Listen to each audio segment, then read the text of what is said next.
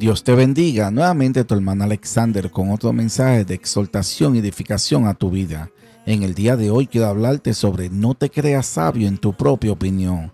Para esto estaremos tomando como referencia el libro de Proverbios capítulo 3 versículos 7 y 8. No te muevas, ya comenzamos. Que una lágrima sirviera para quebrantar el alma y al final aumentará nuestra fe.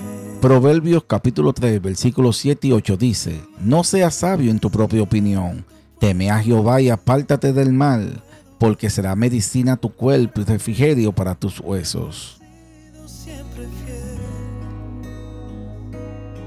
Y aunque en medio de las pruebas no se ve, tú tienes todo Cuando somos sabios en nuestra propia opinión, creemos que todo lo que estamos haciendo lo estamos haciendo de una manera bien y perfecta, pero no es así porque nos equivocamos, somos seres imperfectos y solo Dios nos puede dar la sabiduría para poder seguir hacia adelante. Muchas personas pretenden practicar la sabiduría, pero para su propio beneficio. Aunque ellos tienen momentos buenos, llegan también los momentos malos en los que no saben qué hacer. Ellos dicen, yo sé hacer todas las cosas bien, solo yo y nadie más me puede enseñar porque lo sé todo.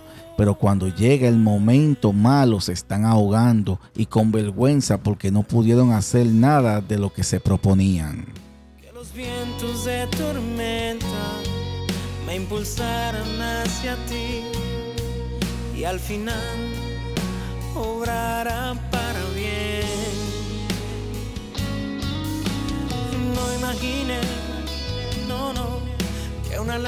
No te dejes impresionar por tu propia sabiduría, en cambio teme al Señor y aléjate del mal.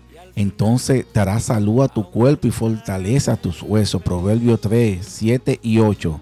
El sabio en su propia opinión es terco para aceptar, se cree que todo lo sabe, llevando de su parecer para dar respuesta a sus ideas que en ocasiones no tienen sentido.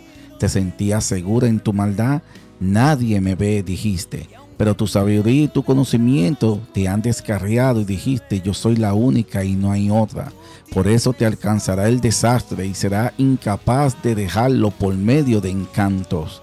La calamidad caerá sobre ti y no podrás comprar tu libertad. Una catástrofe te sorprenderá, una para la cual no está preparada. Isaías 47, versículos 10 y 11.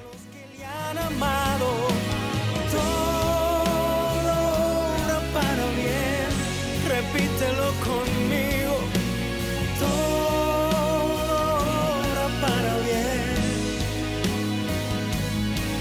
Aunque a veces parezca al revés. Mucha maldad se conjuga con lo que se creen que se la saben toda.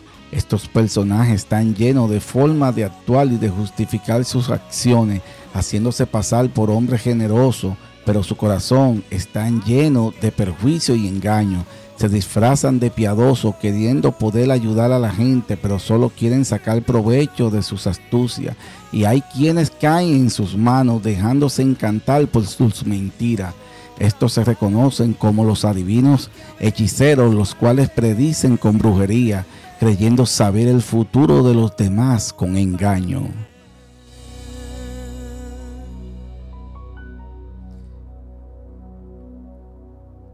Pero esto dice el Señor, tu redentor y creador. Yo soy el Señor que hizo todas las cosas.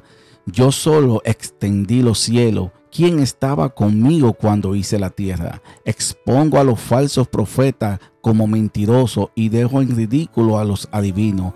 Hago que los sabios den malos consejos y así demuestro que son unos necios. Isaías 44, 24 y 25.